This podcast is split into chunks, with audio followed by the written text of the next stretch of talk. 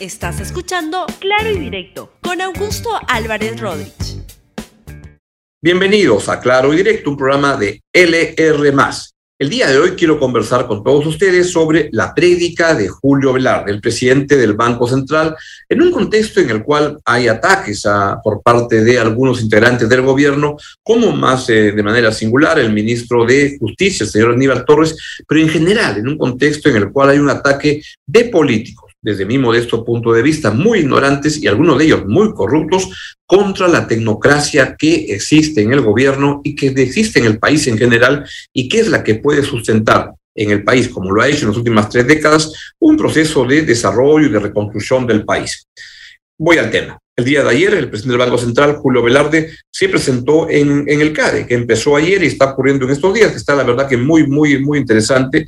Y ahí dio unas declaraciones a través de una entrevista en la cual tuvo expresiones que quiero este, dárselas a conocer porque me parecen particularmente relevantes en un contexto como este. Vayamos primero con cuando Julio Velarde habla y dice que las instituciones no deben responder a los caprichos de quienes están en el poder. ¿A quién se estará dirigiendo? Escúchelo.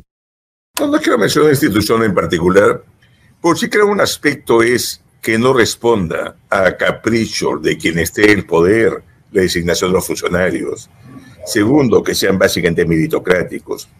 No necesariamente autónomos, pero que tengan un pedido claro realmente cuando se nombra jefe de una institución. No puede ser removido simplemente por el capricho de alguien. Y cuando mencionas intereses de empresas, sí, yo creo que hay que fomentar activamente la competencia. Y mencionar a Hirschman, como decía Hirschman, muchas veces los enemigos de la reforma son los que han sido beneficiados con las reformas anteriores. Pero eh, cuando, cuando uno habla de Semoglu o Hirschman, no solo de empresas, también de clientelismo, también realmente de grupos de presión que terminan siendo beneficiados y apropiándose muchas veces las rentas que se generan. Nunca ha habido un aumento de esos fiscales tan alto como los últimos 20 años y se han ido a obras públicas muy poco eficientes y aumentar el gasto corriente. Muchas veces la burocracia se ha servido a sí misma.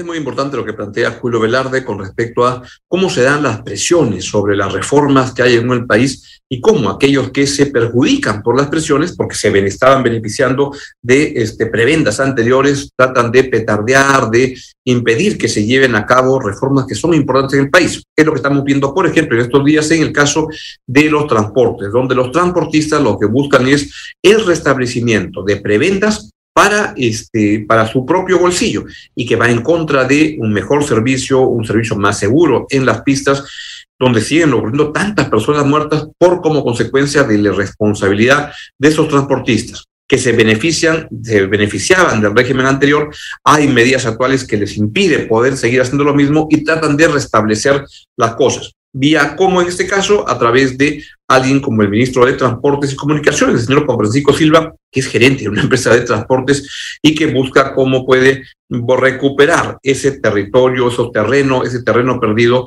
en el país. El presidente del Banco Central, Julio Velarde, dijo también en esta presentación que hizo en el CADE el día de ayer, este, la importancia, habló de la importancia de que el Congreso nombre a personas capacitadas en el directorio del Banco Central. Realmente este caso para la inflación no es tan importante. Lo que, ahora lo que le toca es nombrar directores. Si nombra gente muy capacitada, que hacer lo ideal, ¿no? Eh, y eso creo que ayudaría bastante, ¿no? Eh, hay, hay, varios proyectos que tenemos, eh, particularmente de pagos, pero creo que es muy prematuro todavía. Realmente este caso para la inflación no es tan importante. Lo que, ahora lo que le toca es nombrar directores. Si nombra gente muy capacitada, que hacer lo ideal, ¿no? Eh, y eso creo que ayudaría bastante, ¿no? Eh, hay, hay, varios proyectos que tenemos, eh, particularmente de pagos, pero creo que es muy prematuro todavía.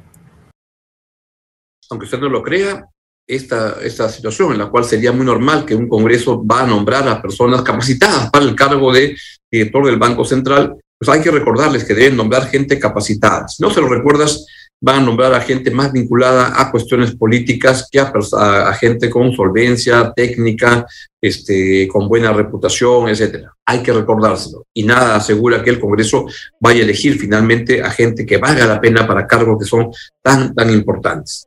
El doctor Julio Velarde también habló ayer en, en, CADE con respecto al problema de la inflación, que dijo que probablemente va a seguir estando alta por un fenómeno mundial hasta el segundo trimestre del año 2022. La inflación es ciertamente un impuesto, entre comillas, que carga principalmente a los ciudadanos más pobres de una nación porque está afectando, como es el caso en este momento, a rubros como alimentos o como energía. Eh, lo preocupante es que la inflación más alta ha sido alimentos y energía, que esté en 9,4 y perjudica obviamente a los más pobres. Ahora, responde básicamente a factores externos. El precio del petróleo que el año subió 69%. El precio del trigo de este fin de 2019 ha subido eh, eh, casi también 100% perdón, 69%, el aceite de soya subió 100%. Entonces, son factores que no puede evitar un banco central en el corto plazo. Lo que puede tratar de hacer es limitar su contagio a otros precios y solo parcialmente. Aunque el Banco Central eleve la tasa de interés a 500%, el precio del petróleo va a caer. Lo que podemos tener es un descenso de inflación por las malas razones porque recesamos severamente otros, otros sectores. ¿no? Creo que de los riesgos que tenemos en los próximos años está una ralentización severa en el crecimiento chino. Probablemente se note más a fines del próximo año, 2023, pero eso va a afectar demanda mundial a larga y demanda de commodities también. Y hay que ver cómo Estados Unidos sale de su dilema. Está en un equilibrio difícil. No quiere realizar la economía, tampoco puede tolerar la inflación tan alta y tampoco quiere afectar severamente los mercados de activos financieros.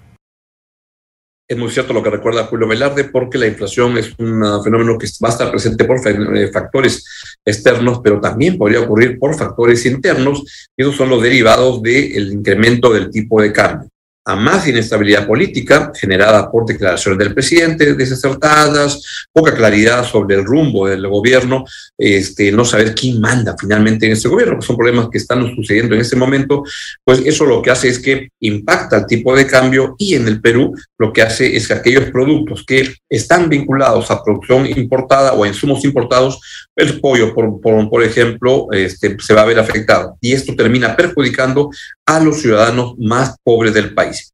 Y lo que también afecta mucho a los ciudadanos más pobres del país es la falta de generación de empleo. Y esto es lo que hay, está el riesgo presente, porque lo que, como ha dicho el presidente, y lo van a escuchar, el Banco Central Julio Velarde, para poder garantizar un proceso de inversión, de crecimiento, de generación de empleo, se requiere asegurar la estabilidad económica y jurídica para la inversión. Si esto no ocurre, dice Velarde, lo que va a suceder es un severo retroceso en los siguientes años. Y ahí sería un error estarnos quedando con los registros buenos, entre comillas, de este año, que la economía va a crecer a 13%, etcétera. Pero claro, comparado con el año 2020, todo va a crecer. Lo que hay que hacer es compararnos con el 2019 y con lo que viene por delante, con el potencial que tiene el Perú para ser una plaza importante para inversiones, pero que no lo está haciendo por el problema de inestabilidad este, política, jurídica en el país, con mensajes tan contradictorios por parte del gobierno, empezando por el propio presidente de la República. Y en ese contexto, lo que ha dicho es justamente esto el doctor Velarde. Escúchenos, por favor. Algo que diferencia América Latina y África de Asia es la confianza que se tiene en las instituciones en muchos de los países asiáticos. Y esa confianza en gran medida se tiene porque se tiene una administración pública eficiente una tecnocracia que en general se trata que no se sirva a sí misma, que eso también es importante. Pero mencionaste a, Acemoglu y, Velasco. Robinson, el coautor de Acemoglu, casó con una colombiana, o sea, conoce también muy bien América Latina. Eh, tiene una comparación interesante. Decía, yo no puedo hacer que Senegal sea rico. Lo que sí puedo hacer es que tenga un ingreso per cápita cinco o seis veces mayor que el actual. Y para eso era tener un Estado más eficiente, una justicia no corrupta, predecible, un marco jurídico y económico de estabilidad, un marco que propicie la inversión, la innovación, etcétera, ¿no? Y creo que eso es fundamental. Pero eh, dicho sea eh, eso, realmente cuando revisemos la inversión para el próximo año, puede que en vez de cero, que era nuestra proyección, con minería creciendo 8%, inversión minería cayendo, sea ligeramente positiva, pues las expectativas han mejorado ligeramente. Pero esto es una inercia que viene de crecimiento que puede beneficiarnos no solo este año, sino también puede incidir primer, segundo trimestre. Si no se dan acciones que estén asegurando a los inversionistas que se mantiene estabilidad, tanto económica como jurídica, a la larga la inversión va a retroceder. Entonces es sumamente importante que se den las señales que esto tiene que hacerse. Y no se trata realmente de estar abandonando un sector u otro. Es increíble que esto no lo tengan claro los políticos. Y lo que quiero, a lo que quiero referirme como tema de fondo en, esta, en este programa es la importancia que tiene y que ha tenido la tecnocracia en el, en el Perú, tecnocracia en el gobierno, en los gobiernos para poder construir un país que hoy en día es notoriamente diferente y mejor el que había en el Perú en el año 1990, al final del primer gobierno del expresidente Alan García, que dejó al país en escombros, provocó un colapso económico espectacular. Y de ahí comenzaron a haber reformas económicas que fueron muy importantes y que fueron administradas por una tecnocracia que aprendió a cómo lidiar con políticos ineptos e ignorantes que no tienen una capacidad de comprender las políticas públicas y con políticos que son muy corruptos.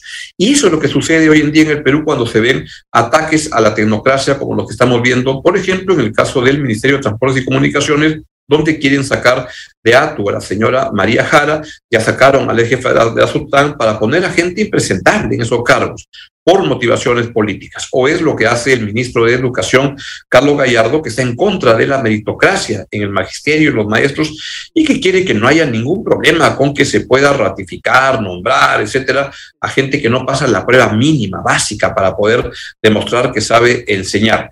O cuando ocurre, como en el caso de las Fuerzas Armadas, que se busca establecer que el ser paisano del presidente es el gran argumento para poder ascender en el cargo. O lo que estamos viendo en el directorio de Petro Perú y en Petro Perú en las gerencias, donde se ha producido un cambio drástico muy, muy fuerte para poner a algunas personas y donde ya van surgiendo algunas alertas de que se están manejando las cosas con un criterio no solo politiquero, un criterio que va en contra de las decisiones con transparencia, en contra de la honestidad. De eso es lo que se está especulando y hay que estar muy atentos a lo que ocurre.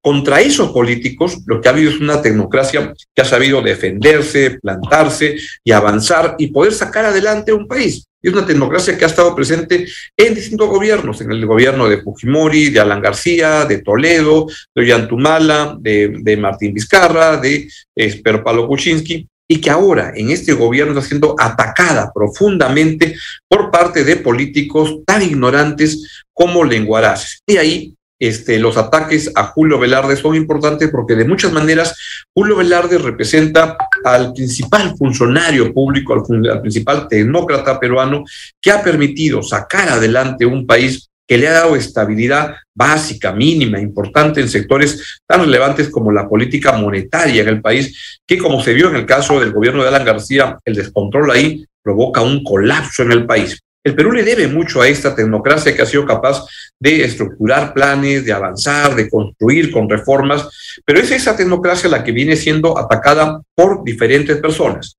Por ejemplo, está el ministro de Justicia, Aníbal Torres, que se la pega, se la da de muy sensato, pero la verdad que es un boca floja, sin ninguna consistencia y muy alocado, la verdad, y que le hace mucho daño al gobierno, porque se presenta como muy sensato, pero es un pobre boca floja. Escuchen lo que, cómo se la, emprendió justamente contra Julio Velarde cuando dijo que si no le gusta, le digo que tiene las puertas abiertas para irse. Escuchen a este lenguaraz. El Banco Central este, limite los intereses de los bancos. Pero el Banco Central los limitó creo que a 94%, mientras en otros países es de 24%. Y salió no el mismo presidente del directorio del Banco Central a criticar la ley que establecía esa limitación diciendo que eso atenta contra la libre competencia. Y esa es otra ignorancia absoluta. Es falso. Solamente porque este, este gordito dice cualquier disparate, entonces... Pero ese gordito lo han ratificado, ministro. Pero, pero mire usted, ¿no? Mire usted, ¿no? Si él es un gran economista, ¿no? ¿Cómo decir que en el Perú hay libre mercado cuando en el Perú lo que gobiernan son los monopolios y los oligopolios? Por supuesto. En materia financiera, los monopolios y los oligopolios de los bancos, de las compañías de seguros, eh, sobre los cuales la superintendencia de banca y seguros no hace nada. No, esa es la realidad. No hace nada. Lo tuvieron que nombrar por la enorme presión que hay en vista de que hay que mantener la estabilidad ministro. la, la, estabilidad. Lo han nombrado por presión. Qué bueno que usted lo diga. pero ¿hasta cuándo vamos a ceder a la presión? Lo que le tengo que decir es lo siguiente, ¿no? Que si no hace el gobierno, entonces viene la presión, pero en términos gigantescos, de tal manera que distorsiona el mercado. Se elevan los intereses, se elevan, se elevan los precios, escasean los bienes no en los mercados. Entonces también tenemos que actuar con prudencia, con prudencia. Se ha hecho eso no por prudencia, pero si a este señor no le gusta, por ejemplo, lo que estoy diciendo, ¿no? También tiene las puertas abiertas pues para irse, ¿no? Porque Julio Velarde, te están diciendo bye. Exitosa. Es, es el otro eh, es el otro complejo que tiene la ultraderecha aquí, que hay una sola persona que conoce y que puede actuar en un determinado organismo. Lo increíble es que un ministro de Justicia diga eso de un funcionario que le ha dado algo de estabilidad a un gobierno que con clara cada declaración del presidente de la República o de algunos ministros simplemente hace que todo tambalee, que el tipo de cambio se dispare y eso, eso no les interesa. La verdad que reflejan de una manera muy grotesca varios, varios eh, ministros del gobierno, pero principalmente a Aníbal Torres, que es una expresión muy clara de la mediocridad que abunda en el gobierno lamentablemente y que impide contar con decisiones sensatas, etcétera, para poder avanzar al día siguiente quiso desdecirse sus palabras, como ya lo había visto tantas otras veces, donde dijo que había que investigar a los accionistas de Antamina para ver si ellos estaban quemando sus propias instalaciones. Ahora también ha querido desdecirse de esta manera, pero siempre de esta, forma tan grotesca como suele expresarse el doctor Aníbal Torres, el ministro de Justicia. Escuchen cuando dice, ¿y, por qué esto el problema de llamar gordito a, a Julio Velarde? ¿Cuál es el problema? Escuchen a Torres. Una palabra o dos palabras no fue más. Lo que pasa es que. Pero, pero, pero me reconoce usted que, es Lo, lo, que pasa es que están muy dolidos por hablar de esto, de cómo se cobran los intereses a los consumidores. Y hay algunos economistas que salen y dicen que por qué yo, siendo abogado, estoy metiéndome en un campo ajeno. La ignorancia en el Perú Mire usted, los intereses están regulados en el Código Civil, artículos 1242 a 1249. Todo estudiante de Derecho estudia en la Universidad de Derecho de Obligaciones y hay las obligaciones con intereses. ¿Cómo es eso de que uno, además el ministerio donde me desempeño es Ministerio de Justicia y de Derechos Humanos? Una palabrita, el que haya dicho gordito, eso es ofensivo, tan ofensivo. Bueno, para alguna gente sí, ¿no? No, lo que pasa es que en el fondo el fondo. Para alguien que lucha además contra, eh, contra eso. El fondo del asunto es los eh, intereses bancarios. sí, pero también le dijo literalmente. No, si no le gusta lo que digo, tienen las puertas abiertas para irse. Eso. Todo funcionario público tenemos las puertas abiertas para irnos si no nos gusta, ¿no? Desarrollar esa función todos. pero ha sido tan difícil, pero ha sido tan difícil construir esta relación de, es decir, uno de los retos del gobierno es crear confianza en el mundo empresarial, eh, que va a haber un manejo responsable de las finanzas públicas y, y, y, no es que el señor Julio Velarde sea indispensable, sino que en estas circunstancias es como una especie de símbolo de estabilidad.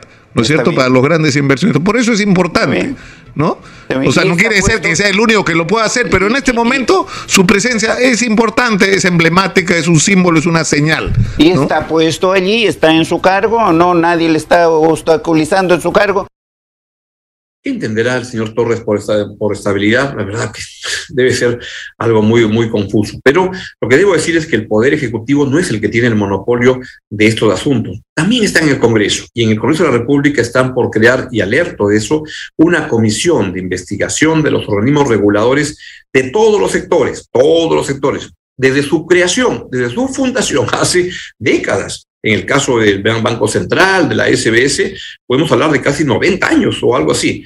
Y esa comisión se la quieren crear para que el señor José Luna Galvez, un congresista que ha demostrado en el pasado su escaso entendimiento, o entendimiento, pero abuso de lo que es el cargo público para el interés particular. Y le van a crear esta comisión a Luna Galvez para que presida un grupo de trabajo para que investigue a todos los organismos de todos los sectores durante toda su historia a una persona que tiene intereses particulares en muchos casos, como la SBS, como el Minedu, el Ministerio de Educación, y eso es lo que está creándose para irse contra esa tecnocracia que es la que ha permitido poder avanzar y construir un país. Y como decía Julio Velarde al comienzo de, de la presentación que les pasaba ahora, pues lo que ocurre es que, como decía el gran economista Albert Hirschman, lo que decía es que los grupos de presión de gentes que tenían beneficios antes y que se sintieron desplazados por reformas que se hicieron pensando en el bienestar común, contraatacan y tienen gran capacidad de oponerse. Y es lo que está sucediendo en este contexto en el cual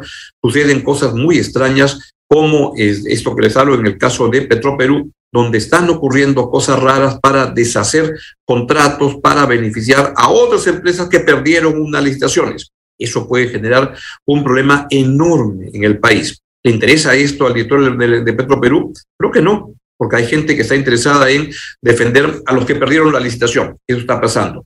Ocurre también en transportes y comunicaciones, donde hay un ministro que simplemente se dedica a darle prebendas a los transportistas de empresas donde él también es gerente de una empresa de transportes.